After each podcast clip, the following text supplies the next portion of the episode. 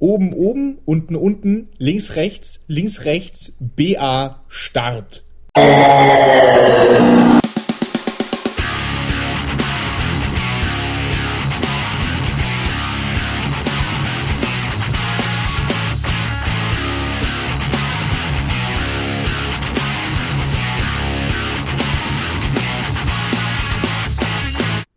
Verabschieden uns heute in der Sendung von einem der größten und wichtigsten Namen der Videospielindustrie, den wirklich keiner mehr interessiert, wenn er nicht gerade den Code, den Johannes uns eben vorgesagt hat, ja, wenn es nicht um den geht. Äh, heute geht es um Konami. Bei mir der liebe Johannes, wie ich ja eben schon gesagt habe. Hallo Johannes. Einen wunderschönen guten Tag, Max. Guten Abend, gute Nacht oder wann auch immer ihr diesen Free-Flowing Daytime Podcast hört. Wir, wir, wir schwimmen jetzt natürlich so ein bisschen hinterher. Letzte Woche war es schon das große Thema, oh Gott, Japaner können sich auch gegenseitig hassen. Also man, äh, man hat ja inzwischen das, das, das Verrückteste gelesen. Also Gerüchte werden rausgehauen mit, es gibt äh, tatsächlich äh, persönliche, also private Animositäten zwischen Kojima und einigen Executives, wobei ich es durchaus für wahrscheinlich halte, dass es nicht die Person Kojima, sondern mehr sein Arbeitsstil ist von wegen äh, aller Rockstar, ja, ich mache alle sieben Jahre ein Spiel, das reicht ja, ne? Ich glaube, es ist auch ein bisschen die Person von Hideo Kojima.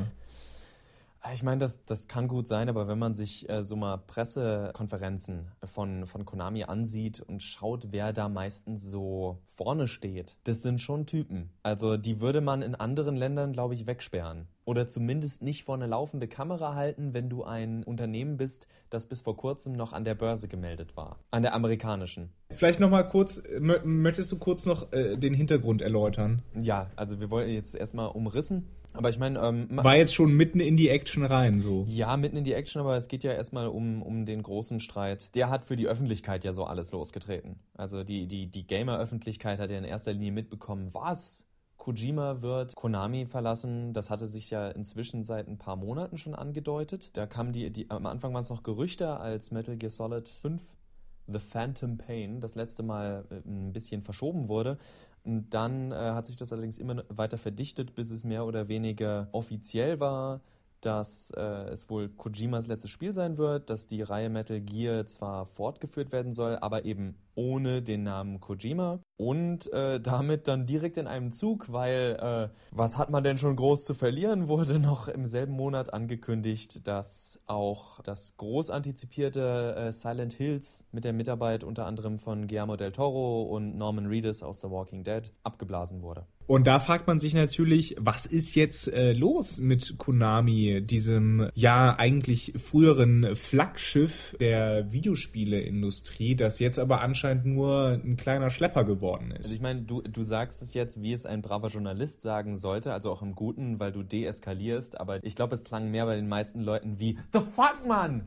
äh, und äh, ja, verständlicherweise so, weil du ja gerade schon schön in, in, freundlichen Bildmetaphern umschrieben hast. Es sieht von außen schon auf den ersten Blick, gerade für uns Westler eben, so aus, als würde, als würde Konami sich so ein bisschen selbst auseinandernehmen. Was für viel Verwirrung gesorgt hat, war eben auch, dass Konami sich nicht mehr an der New Yorker Börse hat listen lassen. Sprich, der Aktienhandel von Konami findet nicht mehr dort statt, sondern hauptsächlich eben nur noch an der Tokyota-Börse, was natürlich für die äh, ganzen US-amerikanischen Spiele-Magazine und Journalisten, die darüber berichtet haben, ein, eine Wahnsinnsnachricht war, weil ähm, klar, wer nicht, wer nicht an der New Yorker Börse gehandelt wird, der ist nix global kann der natürlich nicht, nicht wirklich entscheidend sein. Was aber äh, hinzukommt, muss man dazu sagen, dass äh, ein äh, verschwindend geringer Teil der Konami-Aktien tatsächlich in New York gehandelt wurden und das mehr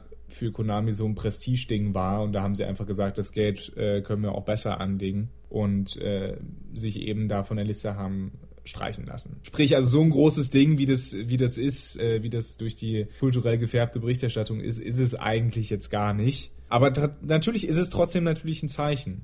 Ja, also es ist, es ist ein sozusagen. Dass da was vorgeht, muss man sagen. Ja, eine ja. gewisse, eine gewisse Exklusion, die, die, die stattfindet. Die auch, wenn man genauer, also Exklusion des westlichen Marktes, äh, was japanische Videospielhersteller äh, angeht, also seitens dieser, wobei das, denke ich, auch mehrere Richtungen hat, weil zum einen wenn wir dann äh, so langsam dann auch wahrscheinlich in die Nostalgie gleich noch abschweifen, warum uns Konami als Westlern so fehlen könnte, äh, das kann ich schon mal vorwegnehmen, werden wir äh, beide vornehmlich äh, an die frühe Konsolenzeit denken. Sprich ähm, Nintendo, Super Nintendo, PlayStation 1, als Konami eine richtig große Hausnummer war. Ja, das liegt natürlich aber auch daran, gewisserweise, dass, also das soll nicht ihre Spiele schmälern und die Qualität der Spiele, aber das lag natürlich auch daran, dass im Westen ziemlich tote Hose war. Da gab es nicht diese ganz großen Entwickler, da gab es nicht so viele äh, talentierte Spiele schmieden, wie du sie inzwischen im Westen, in, teilweise in Europa, wenn auch noch nicht so zahlreich, ähm, auch wenn wir ja zurzeit ein bisschen Konjunktur feiern, wie ich finde, äh, allen voran natürlich Machine Games, ist doch Europa. Ja, Schweden, Machine Games in Schweden, die Leute, die äh, Wolfenstein gemacht haben. Genau, ähm, wir haben, wer auch, also wer zumindest interessant bleibt, auch wenn sie nie den ganz großen kommerziellen Erfolg bisher hatten, äh, ist natürlich Ninja Theory in äh, Großbritannien. Und ähm, wir haben Crytek. Naja, Crytek äh, als großes. Humpelt ja mittlerweile. Genau, so humpelt, groß sind die aber, nicht mehr. Also die äh, hatten arge Finanzierungsprobleme. Also als, als große deutsche Firma, die eine eigene Engine äh, rausbringt, die ähm, lizenziert werden darf, kann man Crisis auf jeden Fall nennen. Ich wollte das jetzt nicht in Abrede stellen, nur. Nee, nee, dass die auf dem absteigenden Ast sind, das ist klar. Das war jetzt einmal, ich meine, Mercury Steam ist jetzt auch wieder in der Versenkung, aber die hatten mit den, äh, äh das waren ja Castlevania-Spiele, mit Castlevania Lords of Shadow und Lords of Shadow 2 hatten die ja auch zwei durchaus äh, technisch ansprechende Teile rausgebracht. Also die sich jetzt nicht, wo man früher äh, Angst haben musste, dass Atari was wie IT e rausbringt. Die Zeiten sind eben vorbei und gleichzeitig konnten somit auch die Geschmäcker der Westler viel näher angesprochen werden. Also die Leute fressen, die meisten Leute fressen dem Stil von hier Bioware-Spielen zum Beispiel aus der Hand. Und sobald äh, sie den typischen japanischen Charakter sehen, denken sie, was denn das für eine blöde Emo-Friese, die da durchs Bild läuft, kann ich ja nicht ernst nehmen. Und die Frauen sind alle so sexualisiert. Das ist in amerikanischen Spielen gar nicht so. Ist dir mal aufgefallen, dass, dass die Damen bei äh, Mass Effect alle extrem im Hohlkreuz stehen? Ich fand das so verwirrend. Immerhin haben sie es aber, glaube ich, geschafft, dass es nicht mehr ein und derselbe Körperbau war. In Dragon Age äh, Origins hat jede Frau, jede menschliche Frau den exakt gleichen Körperbau. Den gibt es vielleicht noch in schmaler und breiter, aber es ist immer komplett der gleiche. Ja. Das ist nichts ist anders. Also du als, als äh, stereotypischer Mann läufst du da lang und auch als, als bewusste Frau und auch als bewusster Mann kannst du da lang, langlaufen und denken, Nanu, die Brüste kenne ich doch. Aber das gleiche kannst du natürlich auch bei den Männern, wo du denkst, das 8-Pack habe ich doch schon irgendwo gesehen. Aber äh, ich glaube, da treten wir eine komplett andere Debatte los, wenn wir dann gehen. Äh, aber also worauf ich hinaus wollte, war halt dieses, dieses Geschmäckerding, dieses ähm, Kulturding. Und es ist ja jetzt auch nicht so, als würden, das ist nämlich, schließt auch zu dem an, was du sagst, es in Japan ist es halt auch kein großes Ding, dass viele westliche Spiele da nicht rausgebracht werden, beziehungsweise also manchmal seitens der Entwickler im Westen, manchmal seitens, dass es keine Publisher in Japan gibt, keine Vertreiber, die sagen, das interessiert uns, das Spiel hier zu vertreiben. Der Konsolenmarkt wurde ja bis vor wenigen Jahren tatsächlich noch von japanischen Konsolen dominiert. Nintendo, Play, äh, Sony und äh, in gewisser Weise, wenn man jetzt ein bisschen weiter zurückgeht, noch Sega. Sega. Und dann kam halt Microsoft. Wobei die in Japan auch total, ja, unterrepräsentiert sind tatsächlich. Aber das heißt unterrepräsentiert? Die, die finden da fast nicht statt, die Xbox. Jegliche Teile davon. Die wird halt auch krass boykottiert. Ja. Da herrscht so ein bisschen der Gedanke, den wir Deutschen im Automarkt gerne an den Tag legen. So, nee, also dann kaufe ich mir doch lieber den VW oder den Mercedes oder den BMW. Ich möchte ja immer mal einen Toyota haben. Ähm, Verräter! Verräter! Ja, was ist denn? Wenn, wenn, wenn die Deutschen Autos da nicht konkurrenzfähig sind mit den japanischen, ja, das ist doch nicht mein Problem, das ist der freie Johannes, Markt. Hallo, was deine, soll das denn? Deine Mutter ist nicht konkurrenzfähig. Ich glaube, es geht los. Das ist ja vollkommen unsachlich hier. Schnitt, Schnitt. äh, wo waren wir? Wir hatten ein Thema heute, oder? Hatten wir nicht ein Thema? Wir hatten ein Thema, heute? definitiv, ja. Ah, ist, wir haben länger nicht mehr miteinander geredet. Wir haben, wir, haben, wir, haben, wir haben angefangen viel zu ernst und jetzt sind wir langsam wieder im Podcast-Vibe drin. Es geht um nichts, Richtig. aber wir reden viel.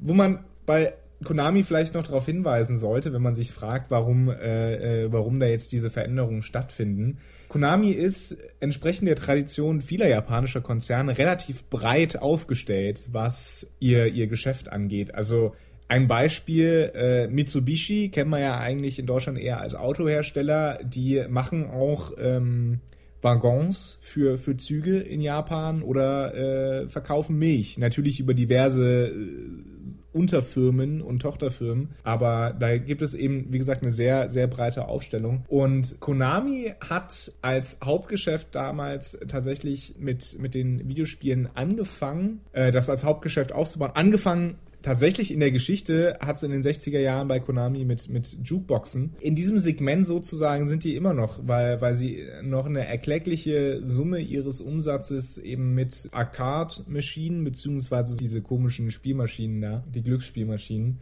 äh, und nicht zuletzt Pachinko, ähm, diese japanische Form des halblegalen Glücksspiels. Da haben die einen ganz äh, erklecklichen prozentuellen Anteil an, am Umsatz. Und, was vielleicht ein bisschen verwundert, aber wie gesagt, das gehört so zu dieser Diversifizierung dazu von japanischen Firmen. Sie haben ziemlich viele Fitnessclubs und die machen ja auch einen sehr großen Anteil aus. Das äh, geht sogar so weit, dass für 2014 im digitalen äh, Unterhaltungsbereich äh, nur noch nicht mal knapp die Hälfte des Umsatzes erwirtschaftet wurde bei Konami. Also ich glaube, das liegt bei ungefähr 48 Prozent oder sowas. Das heißt, das, das schrumpfte über die letzten Jahre und ähm, ich denke dann, dass eben dieser, dieser Rückzug äh, aus, dem, aus dem westlichen Markt auch ein Zeichen dafür ist, dass, äh, dass sie eben so ein bisschen ihre Geschäfte äh, ja umschiften weg von, von AAA-Titeln. Aber das gehört jetzt in den Bereich der Spekulation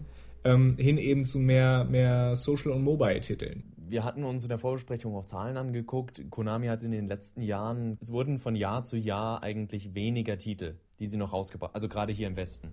Große ja, Titel, die sie noch rausgebracht haben. Jetzt kann man berechtigt an und für sich die Frage stellen, ja, wir haben jetzt natürlich wieder einen großen, einen etwas größeren Hype eben um das Silent Hills, weil das diese äh, viele Leute wirklich überzeugende Demo oder Halbdemo-Teaser rausgebracht hat. PT hieß das Ding, ne? Ja, ja, PT. Ich mhm. glaube, äh, PT ist auch tatsächlich nichts anderes als die Abkürzung für Promotional Tease. Und natürlich ähm, Metal Gear Solid, der. Ähm, der Teil ist zwar jetzt schon ein bisschen in Verruf geraten, nicht wegen des ganzen Clinchs mit Kojima, wobei der äh, Teil davon sein könnte, weil in Anbetracht der Tatsache, dass einer der Hauptbedenken Konamis ist, dass man aus Metal Gear Solid viel mehr Geld rausholen sollte. Hört sich natürlich auch stark nach, ah, ihr gebt natürlich all den Leuten gerade Futter, die sich beschwert haben über äh, Ground Zeroes. Dieses ebenfalls als Demo verschriene, naja, dieser Prolog oder was auch immer zu äh, The Phantom Pain, der ähm, sich ja, wo die Hauptstory, wenn man sie so nennen will, sich die Hauptkampagne äh, beliebig schnell durchspielen lässt. Also wenn du später deinen Speedrun machst, was ich allerdings nie zählen lasse. Ganz ehrlich, wenn jemand sagt, ja, das kannst du ja so schnell, wenn du dir Speedruns für Spiele durchguckst, sind die meisten Spiele schnell zu schaffen. Aber trotzdem, in einer Stunde oder zwei hast du das durchgespielt, diese Hauptmission, und dann liegt es an dir, ob du die alternativen Missionen bei anderem Wetter, bla bla bla machen willst. Haben wir auch einen, einen Blog-Eintrag zu. Aber äh, am Anfang ich glaub, Ich habe mal einen Speedrun gesehen von Chrono Trigger, da hat jemand das irgendwie in sechs oder acht Stunden oder sowas durchgespielt. Ja, also fünf. Das, das geht ja wirklich alles. Aber wieder andere Geschichte, geiles Derailing.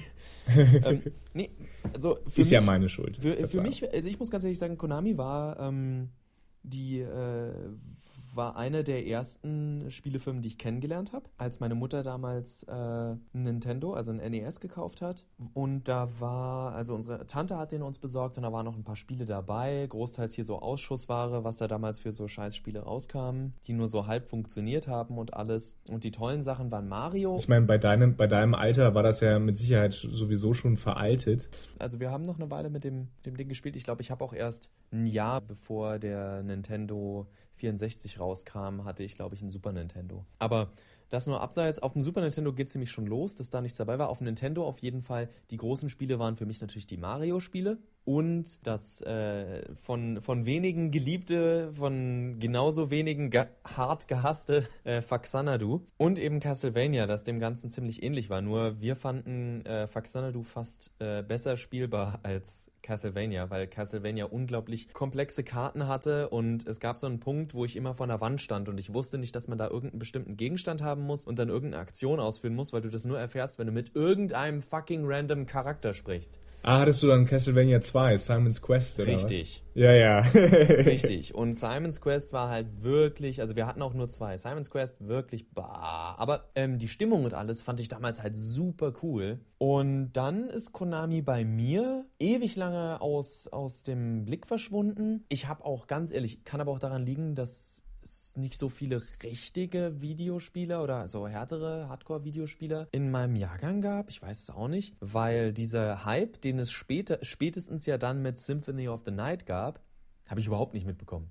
Den habe ich mitbekommen, äh, als ich angefangen habe zu studieren schon fast. Erst dann ist mir das so bewusst geworden und durch einen Kumpel, der die ganzen dann noch DS- und 3DS-Teile für den Nintendo gespielt hat, weil nach ein paar äh, auf, den, auf den Nintendo-Konsolen vergeigten Castlevania-Teilen hat sich Castlevania von der großen Bühne äh, zurückgezogen, bis ja dann das Reboot Lords of Shadow kam, was mich dann wieder, genau wie damals Simon's Quest, mit diesem, mit diesem gotischen Feeling mit diesem Gothic-Feeling äh, zurückbekommen hat. Und ich habe ich hab die beiden Spiele ja sehr genossen. Äh, hatte allerdings selten was mit Silent Hill und Metal Gear Solid zu tun.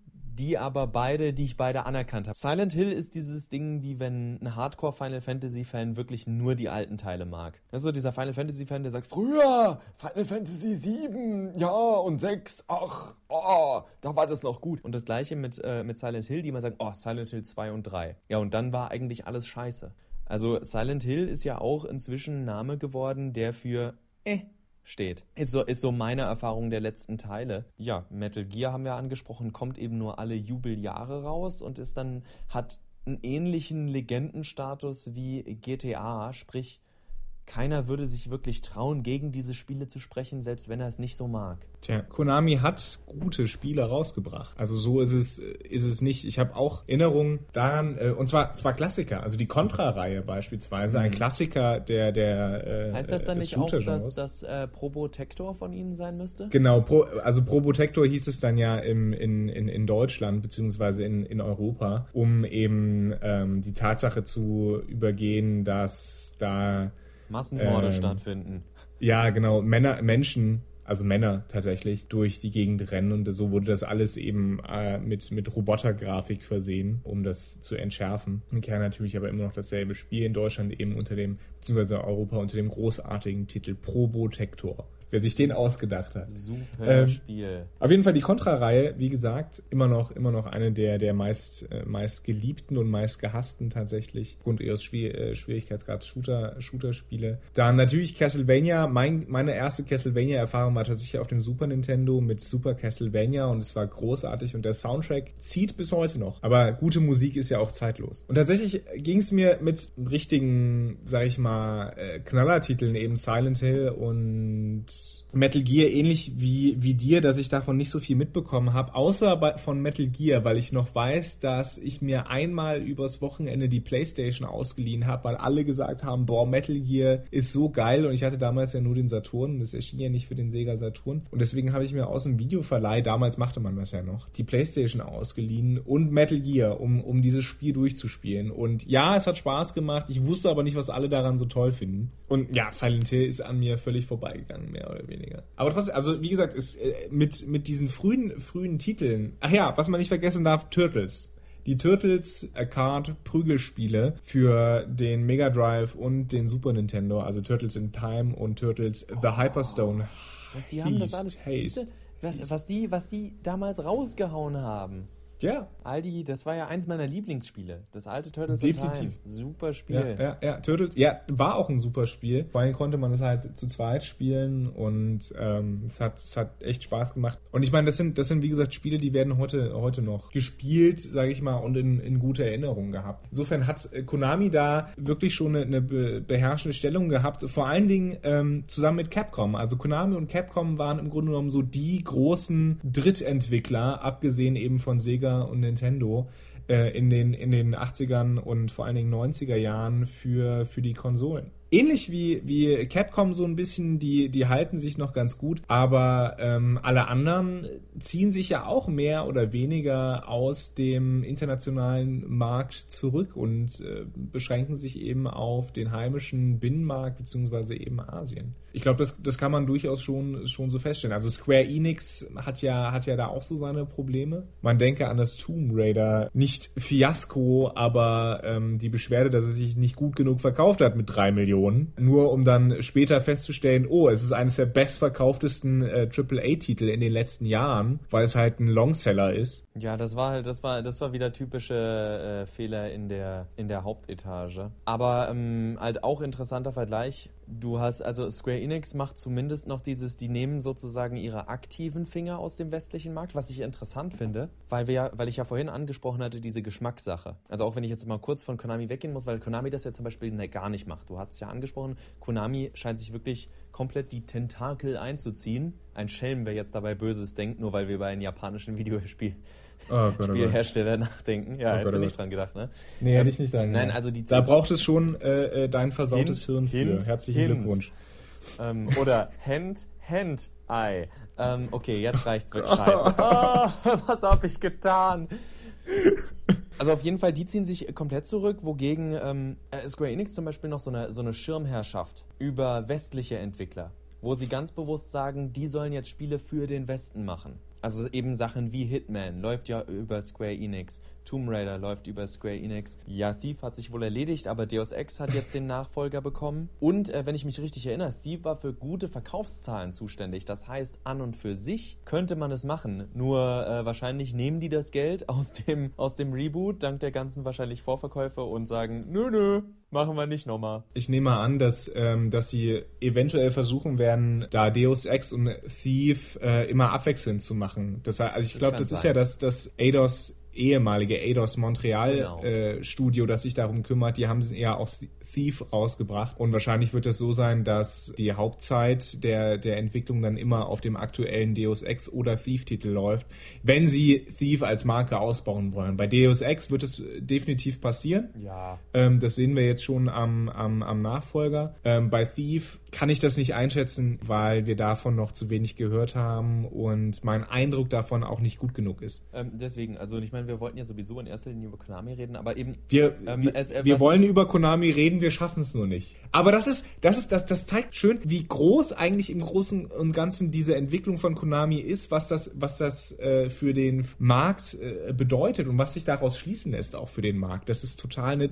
the big picture sozusagen. Äh, also das, das, das finde ich auch schon. Es ist wirklich diese, diese wandelnde, diese endgültige Wandlung, die derzeit, also endgültig im Sinne von, die, dass sie schon schleichend seit Jahren da war mit den eben mit den immer weniger hier vorherrschenden japanischen Titeln und auch vielen Titeln, von denen wir hier in Amerika überhaupt äh, in, in, Amerika oder in Europa überhaupt nichts mitbekommen. Wohingegen, wie ja vorhin auch schon erwähnt, die Japaner viele, an vielen Titeln überhaupt nicht interessiert sind. Also wenn man sich das vor Augen halten will, warum es ein schleichender Prozess ist, die erfolgreichste RPG-Reihe in, in Japan selbst ist nicht Final Fantasy, sondern äh, Dragon Quest. Und es gibt hm. kein verficktes Dragon Quest in Deutschland. Ja, doch, es gab, es gab Dragon Quest 6 oder 7, das für die Wii erschienen ist. Ja, ja, sie ich. haben mal so eins rein. Also, aber es ist, die Marke selbst wurde hier nie etabliert. Nee. Und dass das dann mit diesem einmal raushauen nicht geklappt hat, das hätten die sich ja wohl, das hätte man sich ja denken können. Also das, das ist eins dieser, dieser berühmten Beispiele und inzwischen sieht man es ja auch immer mehr. Und dann gab es halt diesen, zum Beispiel bei, bei äh, der Reihe Final Fantasy gab es eben diesen Betriebsunfall mit Final Fantasy 13 hat Japan aus jeder Pore gestrotzt und ja, 2009 wollten das nicht mehr so viele Leute. 2009 wollten die Leute ihre etwas düstereren, etwas in Anführungszeichen ernstereren, äh, ja, amerikanischen We Spielewelten. Da wollte man eher in die Welt eines Mass Effect und eines, ich will jetzt nicht schon wieder nur den anderen,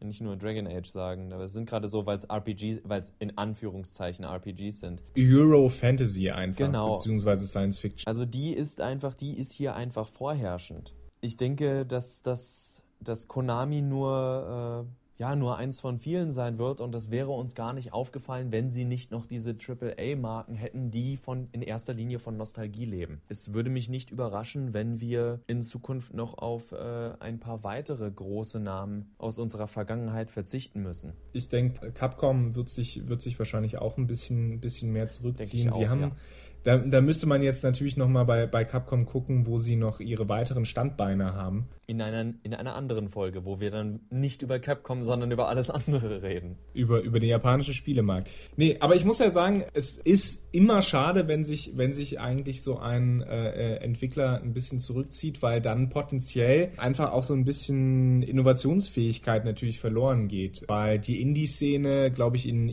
Japan ist sehr überschaubar. Und was diese japanischen Entwickler, allen voran eben auch äh, Konami, ja mit reinbringen, eben in die, die, die Spieleindustrie, ist äh, tatsächlich ein gewisser Hang dazu, was Neues zu machen, was etwas zu machen, was sich unterscheidet einfach. Wir in, in, äh, in den westlichen Industrienationen außerhalb Japans, wir klagen ja ständig über, darüber, dass wir letztlich immer wieder Sachen nur neu vorgekaut bekommen. Also Assassin's Creed, Call of Duty, Battlefield, also alles im Grunde genommen wieder Neuauflagen und etwas, was einem nochmal vorgekaut wird. Da sind die, haben die japanischen Firmen oftmals eine, eine andere Entwicklungsphilosophie einfach. Also bei denen steht wirklich die Kreativität im Vordergrund und dass man damit eben Geld macht und nicht immer nur mit äh, quasi demselben Scheiß. Und das finde ich, das finde ich eben so schade, wenn Konami eben sich, sich auch zurückzieht. Der heiße Tropfen auf den Stein in der Sache ist natürlich, dass Konami leider ganz von sich aus nicht mehr viel gemacht hat und auch nicht mehr viel äh, Innovatives gemacht hat, sondern sich eben auf diesen hier Motion-Markt mit den Fitnessclubs und alles und diesen äh, Einprägungen in die Sachen auch gegangen ist, ja auch hier Dance Dance Revolution und alles. Ab einem gewissen Zeitpunkt, die hatten halt ihre Cash-Cow, so Nintendo lässt grüßen. Und Nintendo merkt ja auch, dass sie nicht mehr so viel experimentieren können, wenn sie ihre oder dass sie nicht so viel experimentieren wollen, weil sie schlichtweg immer wieder sehen, ja, rentiert sich nicht, weil es genug Deppen gibt, die alles kaufen, wo wir den Stempel Mario draufdrücken. Und solange sich das nicht ändert, äh, ist das ein ewiger Teufelskreis der Wiederholung. Definitiv und das ist, das ist schade. Aber ich denke, wir haben, wir haben heute. Ich glaube, wir haben die Welt gerettet heute. Wir, wir haben, haben mal die wieder Welt die Welt gerettet. Ich wollte sowas sagen, wie wir haben tiptop analysiert, was damit abgeht. Wir geben euch, wir versuchen dran zu denken, ein paar Artikel von richtigen Journalisten zu teilen, die richtige Arbeit machen und auch immer ein bisschen die Grundlagen dafür legen, dass wir so selbstsicher über diese Sachen reden können. Aber ja, äh, das Ganze ist, wir müssen ganz ehrlich sein, das Ganze ist größer geworden, als wir dachten. Wir dachten, wir, Definitiv, äh, ja. wir nehmen äh, Konami hier so ein bisschen durch und schauen, wie uns das eigentlich anficht. Aber das für uns wirklich Interessantere ist diese, ja, diese äh, interkontinentale Spaltung, die da zurzeit oder Isolierung voneinander, die so, äh, die zu beobachten ist. Und das ist gerade gerade in der Videospielindustrie eigentlich wirklich tragisch, weil die zumindest in den 80ern, also die Renaissance der Videospieleindustrie in den 80ern eben losgetreten wurde von japanischen Firmen, die eben auch dieses Innovationspotenzial von Heimkonsolen und deren Spielen erkannt hat. Ja, ich, ich fürchte halt, wenn, wenn sich japanische ähm, Spielefirmen da, da zurückziehen, dass das einfach verloren geht. Ich meine, was war die große, wenn man so will, Neuerung in den letzten Jahren? das war letztlich ein Spiel wie Dark Souls. Ja. Beziehungsweise Demon Souls. Und das kommt aus Japan. Und es ist auch immer eine andere Brille. Das merkst du auch immer. Ja. Also immer, wenn du ein japanisches Spiel in die Hand, ein gutes, aber ich meine, davon gehen wir ja aus, dass du natürlich ein gutes Spiel spielen willst. Ein schlecht, ein wirklich schlechtes Spiel wird deine Meinung nie zum Positiven ändern. Aber ähm, du musst. Wer will auch schlechte Spiele spielen? Wobei, selbst da, also jetzt, bevor wir nochmal ausufern, weil wir hier schon, eigentlich schon an einem schönen Schlusspunkt sind, man denke, man denke zurück an den Titel Deadly Premonition. Deadly Premonition, welches hier im Westen entweder zerrissen wurde oder, wie zum Beispiel ja. von Jim Sterling, glaube ich, eine 10 von 10 oder sowas bekommen hat oder eine 9 von 10 Einfach weil er gesagt hat, das ist so brillant bescheuert. Und man muss ihm da nicht zustimmen und der, der ganze Zahlenschmuh, da schlagen sich dann Leute wieder den Kopf ein. Aber es stimmt schlichtweg, dass dieser kulturelle Unterschied, der da stattfindet, sich in den Spielen transportieren kann. Und dass das unglaublich spannend ist, einfach nur, weil man merkt, dass es ist, es ist äh, sprichwörtlich dieser frische Wind, der einem um die Ohren geweht wird. Genau. Und ich hau jetzt noch mal eine These raus zum Abschluss ohne Videospiele in den 90ern, ohne Japan und seine Videospielbegeisterung gäbe es auch heute keinen so großen Erfolg von Anime in den westlichen Industrienationen. Kann, kannst du aber meinen, hört, hört, wir lassen das Mikro fallen. Äh, ihr hört uns in den nächsten Wochen wieder, äh, so wie die Deutsche Bahn mich denn mal wieder in einen Haushalt mit richtigem Internet reisen lassen möchte. Ich drück dir die Daumen, Max. Bis dahin, äh, euer Mehrspieler, daran geht die Welt zugrunde. Tschüss. Auf Wiederhören.